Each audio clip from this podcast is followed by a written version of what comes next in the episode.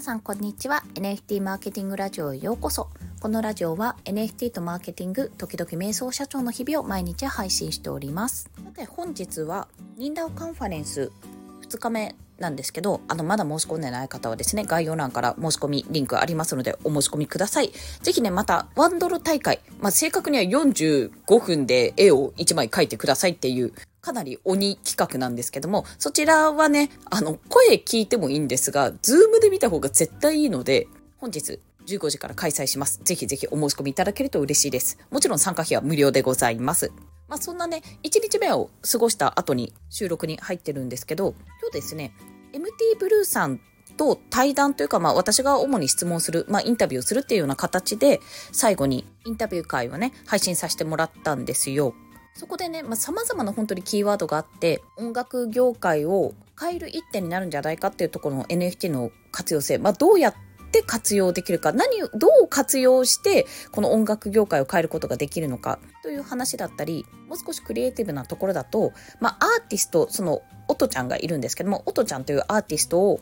どう設定するか、既存のキャラクターからどういうアーティスト像を描いて、売り出していくかなんて話とかも、もうすごく聞いていて面白かったんですよ。で、その中で、大勢に、まあ、聞かれたいじゃないですか音楽ってどちらかというと大勢に聞いてほしいけどもそういうねスター的存在も大事だけども一部のすごくコアな人とか、まあ、一部やっぱりこの曲調が好きなんだよねってこのジャンルが好きなんだよねっていう人に届ける音楽が死んではならないと生き続ける道をちゃんと作って音楽業界がね本当に一つのジャンルに絞られずにトレンドってだけに絞られずに様々な音楽が生きている状況、まあ、共存していく状態を作れた方が、まあ、文化としてはやっぱりいいよねっていう、すごいざっくりした話で恐縮なんですけども、まあ、そんなことを話していたんですよ。で、私、先日ですね、ライバーの動画を見たんですね。ライバービジネスの動画かを見た時にも同様のことを思ったんですが、やっぱり少人数、もうミリオン達成とかそんなことはしなくていい。日本武道館を埋めましたとかも別に目指すのはいいんだけども、それをいきなりやろうとしなくていい。なんかバズりを目指すのではなく、いつでも応援してくれる何人かのコミュニティがあればいいと。まあ何人何十人。そんな話だったんですよ。通ずるところあるなって思ったんです。これ以前ですね、夢と金かな西野さんのところでも、もう薄利多売じゃなく、多くの人に届けるんじゃなく、少なく、でも欲しいと思える商品を、ちゃんと価値をつける、価格をつける状態でるっていう話が出ていたんですね。もうそういう時代になっていくって話をされていたんですよ。まさにそうだと思って、結局ね、まあ、特に音楽とか、あの、俳優さんとか演劇とかね、そういったものは、なんか、デッド・オア・アライブみたいな感じで、音楽あ、音楽で食っていきたいの？でも、何も稼げないよ。だからバイトしながら食っていこうね。みたいな、よくわかんない状況に陥ってるわけですよね。おそらく、やろうと思えば売れる状況っていうのは、今だったらコンテンツビジネスなんてあるんですから、NFT だってあるんですから、そこに音楽を載せて売る、個人で売るって方法はあったと思うんですよ。やろうと思えば。でも、際に、まあ、自分がもし歌を作る人、歌ってね、自分で作詞作曲して歌を出す人、アーティストだったら、ちょっと前まではやっぱり YouTube とかで流して、それがバズって、それが大手の人に引っかかって、まあ、目に留まって、じゃあ、あの、事務所に所属して、デビューして、マネジメントしてもらっていろんな大きな仕事とつながって武道館ライブとかそういった流れだったじゃないですか。でもこの YouTube でバズってまではそこに何か利益って発生しないわけですよ。純粋に音楽を売って自分の歌を歌うことでお金を稼ぐってことがなかなか難しかったと思うんですよね。で、俳優さんも多分そうで演劇の方とかも公演のチケットが売れるとかぐらいしかないのかな収益としてね。まあとドラマ出演するとかそういったものに出演して出演料をもらう。じゃあそれ以外の部分ではどうやって稼ぐのって言ったら、まあ、基本はバイトになりますみたいなところだったんですね。もちろんそこにはね、マーケティングスキルとか必要になってくるけども、自分の届けたい音楽や自分のやりたい演技、作品とかを自分のやりたいこと、スキル、演奏スキルとかね、そういったことを使って、まあ、もしくはそれらを売って収益にするって方法があまりにもなさすぎた。ここでやっぱりありとあらゆる可能性って潰れていったんじゃないかなっていう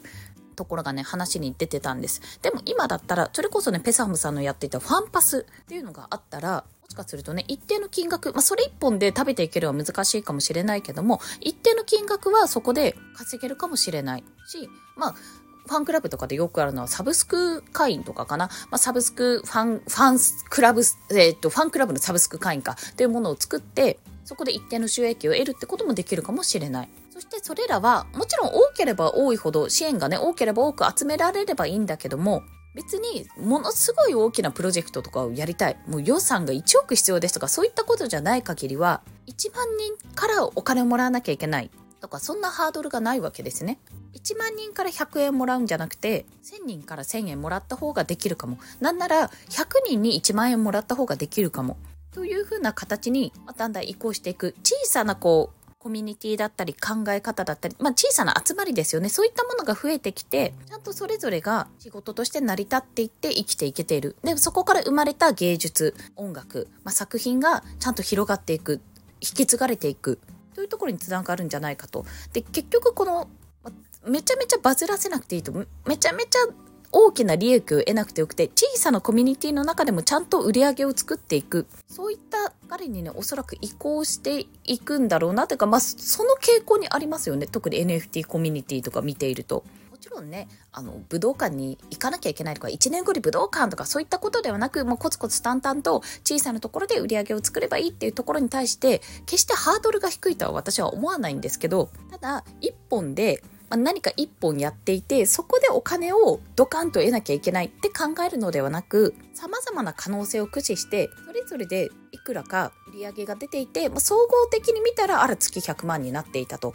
どれか一社で月100万じゃなく、いろんなことをやって月に100万最終的に合計したら得られたの方が、収入の柱としても、方向性をもし変える時の指標としても、方向、あの、柔軟に変えやすくなるってところとしても、小さく確実に稼いでいくっていうところが、まあ、一つの、特に個人のね、戦略になっていくのかなと、そんなことを感じましたので、今日は共有をさせていただきました。ということで本日もお聴きくださりありがとうございました。そんな認談カンファレンス2日目もまだまだね申し込みできますので、もしよろしければお申し込みいただけると嬉しいです。また来週の月曜日、1月29の月曜日のお昼の12時からは、実践編 Web3 時代の働き方セミナーを開催いたします。こちら、えっと、980円でご提供しております。NMO メンバーは割引パスがあるので、Discord でそちらを確認してください。実際にね、コミュニティなどで働いている約10名、11名かなのメンバーの皆さんの事例をもとに解説していくのと、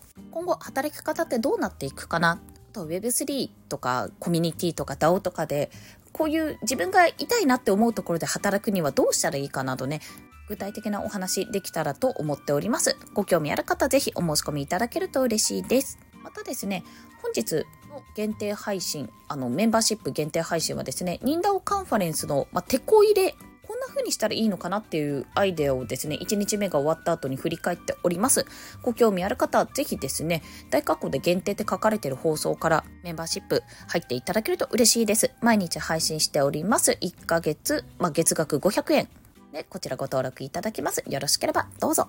ということで、本日も一日頑張っていきましょう。またねバイバイ。